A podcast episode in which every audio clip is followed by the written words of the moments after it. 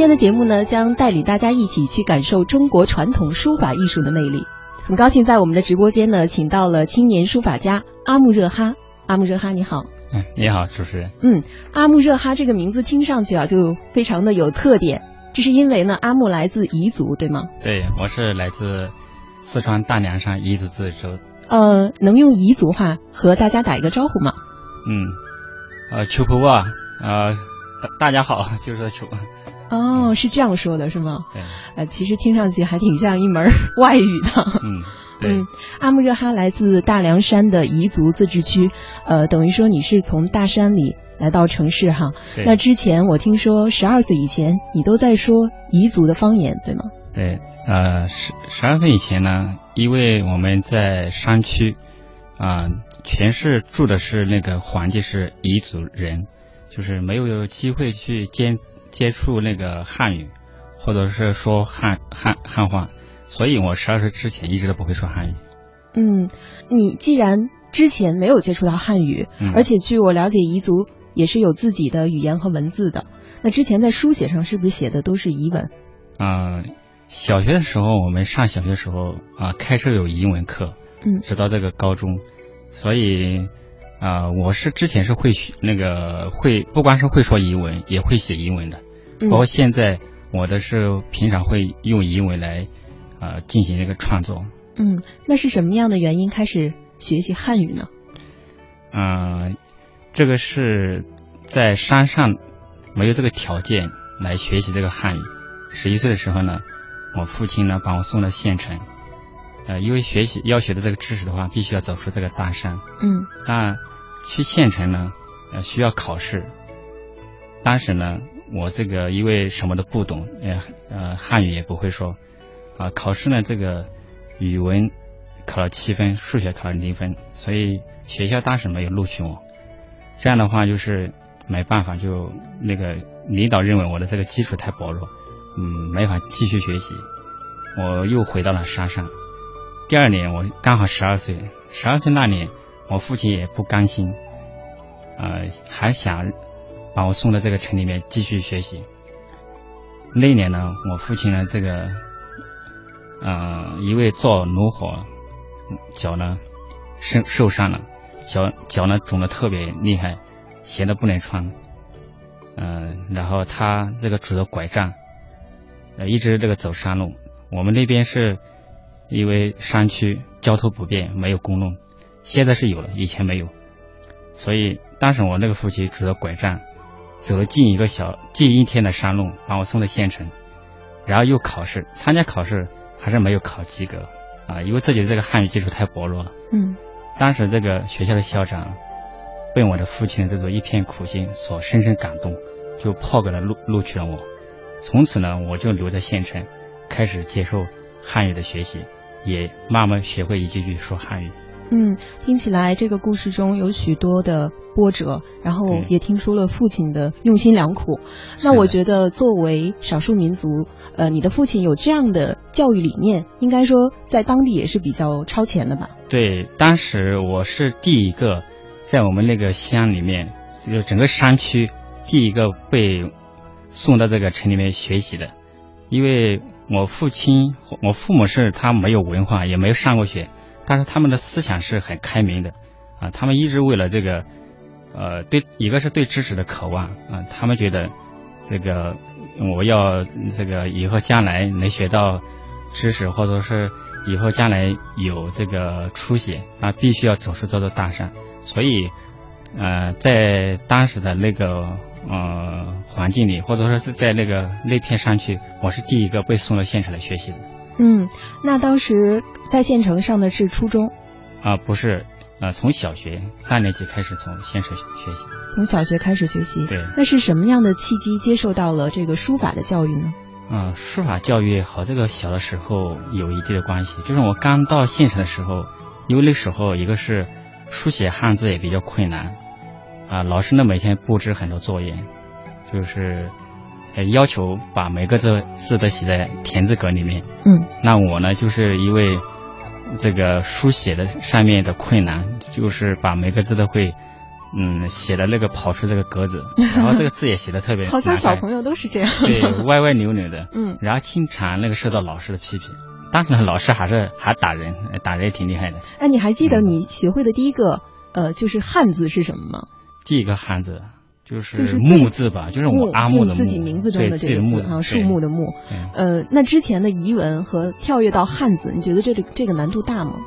呃，是有难度。啊，完全纯粹从那个很单纯的环境里面，直接跳跃到这个啊学习汉语当中是有困难的。从语言上面，从这个学习上各方面都是有困难，因为从这个一张白纸开始的，接受起来有一定的难度。嗯，可是你现在已经是青年书法家了，可以说是汉字领域的。呃，非常杰出的人了。从最初的根本不会说不会写，走到现在这一步，其中有非常多的不容易吧？怎样开始的与书法结缘？从小因为一个是字一直写的不好，所以后来是就是，呃，心里面要想的是要立志把这个字写好。嗯，所以我到一直从这个小学五六年级就开始，五六年级开始就。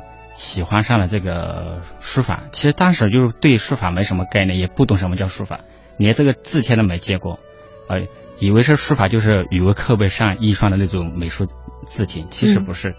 那到后来高考之后呢，我就开始报考这个艺术院校，啊，开始这个接呃正规的接受这个书法专业的训练。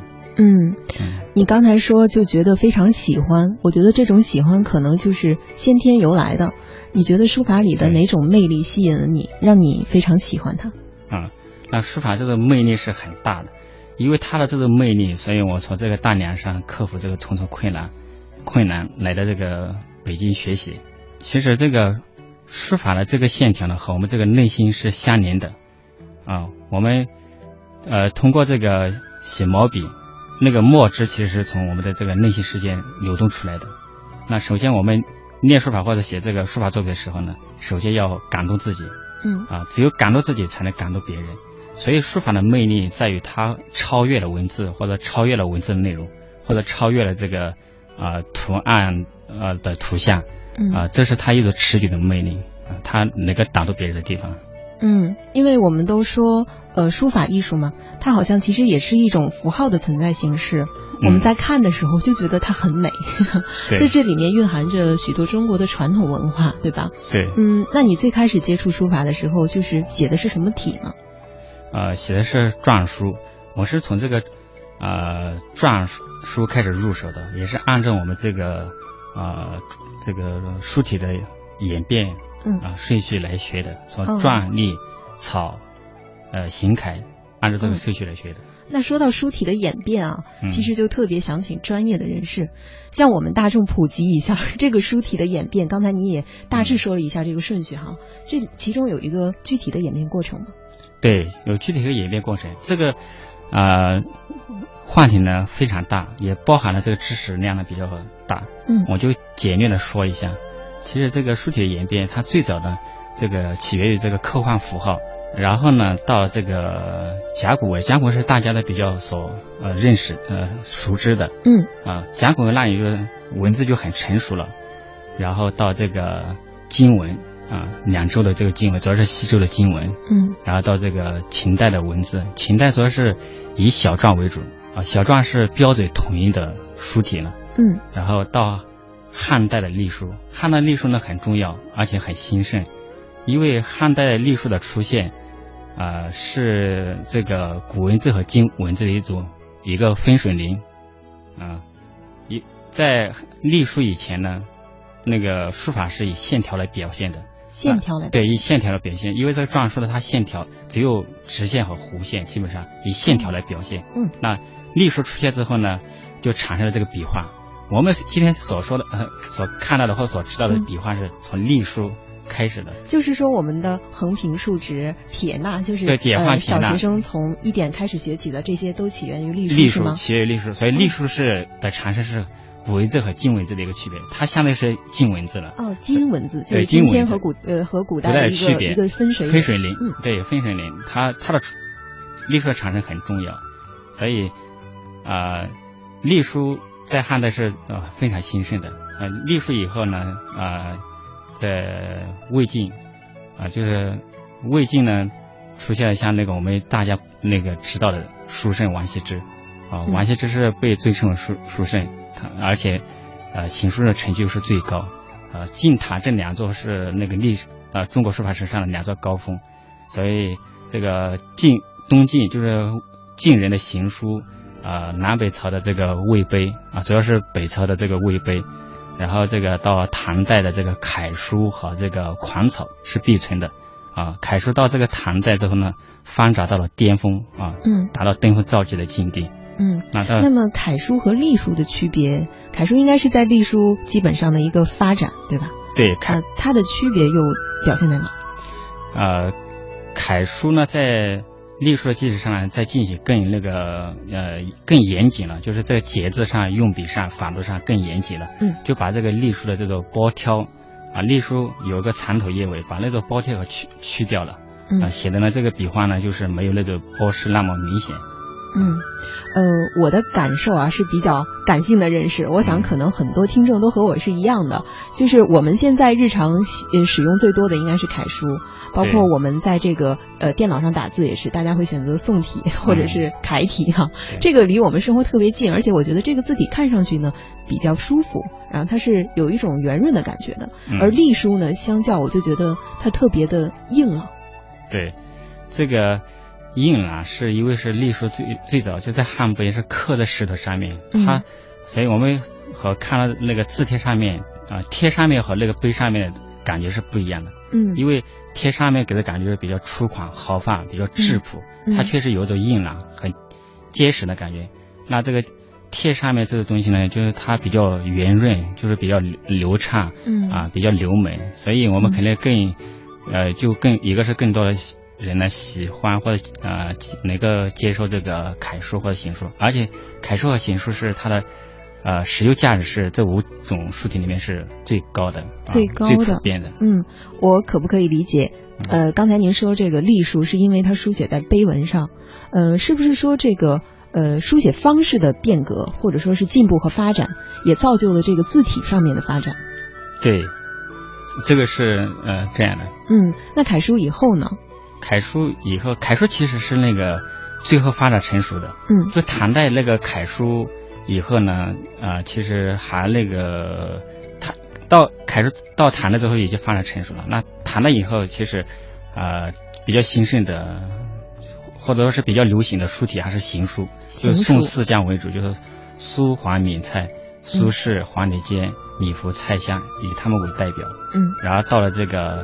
啊，元明元代的这个赵孟頫，明代的董其昌，都是这个以帖学为代表的，主要是这个行草上的行书上的成就最高啊。嗯。呃，元代的赵孟頫和明代董其昌，那到这个唐以后，这个呃行草呢逐渐走向衰落了，就是帖学逐渐走向衰落了。到清代之后呢，他这个因为帖学走向衰落之后呢，就是提到清代呢开始提倡这个碑学，所以。在清代呢，出现了很多的碑学大家，像那个伊笔说啊，啊这个邓石如、赵之谦啊等等之类的，所以这个到清代时候碑学是很兴起的。嗯，呃，我再替大家问一个浅薄的问题哈，这个行书和草书 有什么区别吗？行书就是它啊，一个是认读上就是比较不比较容易认识。啊，嗯，它呃笔画呢有那个有那个年代关系，但是呢年代关系就没那么强烈，就是容易认认识。草书的话，它就是字与字啊，包括这个字与字的这个连贯，或者单个字的这，它有缠绵这个连绕的这种感觉呢更为强烈，更为强烈，更更符号更抽象一些，所以草书。呃，从这个认上，对，特别困难，就不好认啊，必须要专业的去。那其实行书就是在楷书的基础上的一种更加行云流水的书写方式，可以这么理解吗？啊，也可以这么理解。嗯，那草书的话，我总是觉得哈，呃，每个书法家写出来的好像都不一样，是不是这个有一种个人的这个习惯在里面？对，因为每个人的这个一个是这个学识也也有区别。还说是每个人的审美也有区别，嗯啊，每个人的性情不一样啊，追求的这种感觉各方面都不一样，所以会造成这个风每千人一面，风格肯定会迥异的。嗯，刚才您也说接触书法，系统性的学习是从这个书法的这个发展历程，呃，遵循的这样一个规律，是从小篆开始写，是吗？嗯，对是不是每一个书法的呃爱好者或者说想要去学习的人都要按照这样一个规律来呢？对，这是一一条专业的这个学习的道路，呃，或者路径。一般学习这个书法，主要是两种途径，一种是在啊、高的院校，就是专业的艺术院校，系统的接受呃教学，啊、另外一种呢就是找那个名师啊，就是那个明白的明，而不是这个有名的名。呃，有些有名的他不一定真的很明白，嗯就是找那个名师学习。明白的明，嗯对，明白，就这个名师啊，这个名师很重要。就这两种途径，只有这种在这种两种途径里面去学习这个书法，才能入道啊，才能会走上专业的轨道。否则，书法平常我们说自学是等于自杀，嗯就是自学是很难，永远都是入不了道的啊入。不了道。它这点是不同于其他行业的一点啊，书法就是就这点和其他行业是不同。啊嗯，就是说自己悟是不够的，其实是要是要嗯像您说的那样的明白的老师对，领进必须要是。明白的老师。嗯，嗯。那我想知道啊，硬笔书法跳到这个软笔书法，应该有很大的一个跨界。其实嗯我自己挺喜欢写字的，但是就是硬笔还是可以。嗯 我觉得我对就是毛笔啊也挺感兴趣，可是拿起来呢就觉得力不从心。啊，这个他们两个因为是工具不一样，嗯工具不一样，所以就表现的感觉也不一样。因为呃，写好硬笔的人，他不一定能把那个毛笔写好，但是嗯把这个毛笔写得很好的人，他书写这个硬笔不困难，自然就能写好。没错，嗯因为我发现有许多就是从小啊，可能是呃家成就去学习这个毛笔，呃学习软笔书法的这些人，他们的就是硬笔的字写的也特别的漂亮。对嗯，好像这是一种就是呃毛笔就是把人的这个功夫给练出来了。对，毛笔它能更能修炼一个人啊所以就是毛笔呢，它比硬笔呢文化含量更大、更丰富啊，内涵呢更深一些。所以毛笔它更能锻炼人，或者更能修炼人。嗯，您现在已经是书法家了，呃，也练了这么多的字体，您嗯自己最偏爱的是哪一个类型的？啊，我自己比较偏爱的是一个是草书，一个是这个篆书。嗯嗯，但是呢，我呢五体书法的写，但是呢，呃，主要是精力放在这个草书和篆书上面。嗯嗯，因为一个人，一个书家，他，呃，就是说专业的书家，他即使一生的努力，他最多在，啊、一种书体上面能出成就，不可能五体书法他写的很，呃，很写出很高的成就。那一历史上很少有这样的人，呃，因为这个一个是精力有限，另外一个呢，就是说书法它确实难度特别大，所以一般的一个书家，就或者成就比较高的书家，最多一种。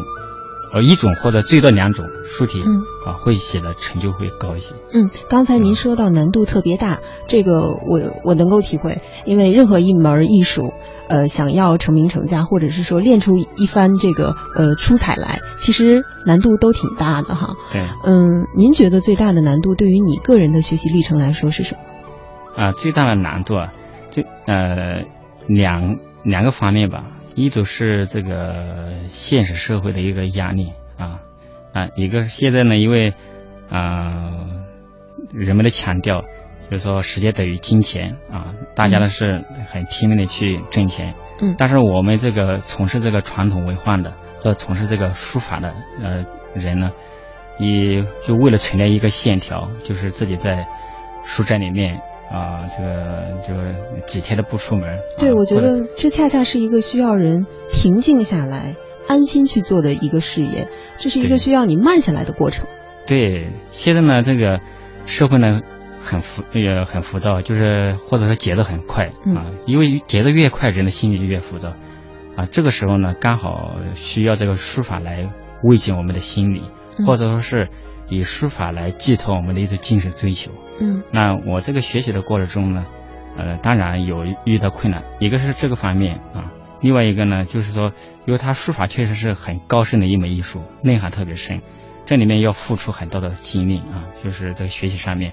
那平常常常自己会遇遇到很多苦恼，那这个时候呢，呃，也到处去啊，这个寻师寻师啊，拜师拜师那个，甚至还要看一些古迹啊，对，去那个寻师呃呃寻找那个我先说的那个明白的老师，嗯，去指教，然后呢，也去看那个呃古人的真迹啊，来呃或者平常也看历代的书类，呃去参悟。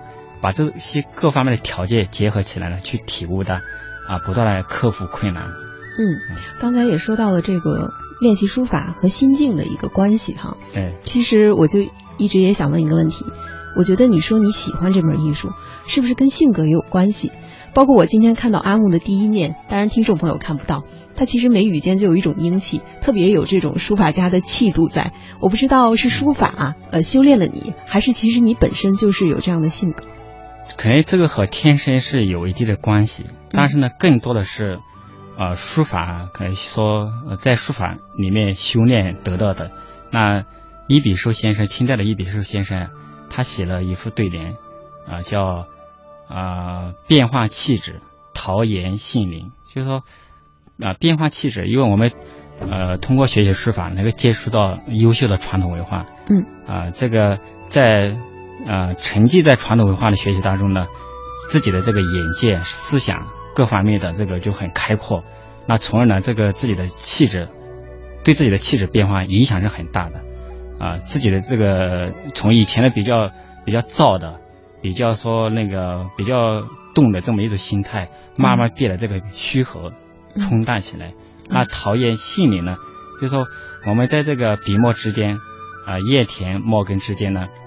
呃，这个其实也是一个自我陶冶的一个过程，让我们这个拿着毛笔去呃写字，虽然墨汁是黑的，但是呢，我们的心里在黑白的世界中变得越来越单纯，变得越来越纯净。嗯，我觉得你说的真好。呃，我知道阿木有一个号是叫做榆木山人哈，对，这个号有什么寓意呢？榆木山人呢，其实有几个含义。从这个呃书面上理解的话。其实它是来源于道家思想，嗯，因为老子讲过一句，就是说大智若愚啊，就我们学书法的人啊，他更多的受到这个道家思想的影响，所以这个比如说既白当黑啊，嗯啊道法自然，包括这个逍遥啊这一类的啊，就是对这个书法是影响很大的，所以这个书法的最高境界可说是。道家的境界，这个是鱼的来源。像木的话，我的就是所以说这个鱼字，呃，就是可以理解成大智若愚，是吗？对，大智若愚来源于大智若愚。我的木呢，因为我名字里面就是有个阿木，嗯啊，就用上了。嗯，像商人的话，他其实是就来源于这个，就是呃，这个高士。以前我们古人就是民间的那个高士，嗯，他有操法脱俗，对，山上那个隐居啊，就是说逍遥自适。就是有着自得其乐的这么一种，就是很逍遥、很自在的，嗯，就是，就是他和这个世俗之世俗社会之间呢拉开了一定的距离，嗯，啊，这个价值取向呢刚好透露着我对这个生活或者对艺术的一种取舍，嗯，所以你知道吗？我看到你这个号的时候，我就有一种感觉像神仙一样飘渺的感觉，真的大隐隐于市，应该就是这样的一个意思哈。对，这个这个是我的一种精神追求，嗯，当然了，这里面呢。呃，除了这个，呃，它的来源以外，我这里面也蕴含着我对这个家乡的那片山、那片水的一个眷恋。嗯，因为我是从这个大凉山对大凉山来的，我家住在这个海拔三千多米的这个高山上，那从小那片山、那片水滋养了我，所以。我这个商人 是和这个家乡的这个故土情结是连为一体的。嗯嗯，说到这里，我突然有一种体会，可能你骨子里带来的这种嗯安静平和的这样的气质，就是那一片山水赋予你的。对，可以这么说啊，从小就这片那个山水滋养了我这个心灵。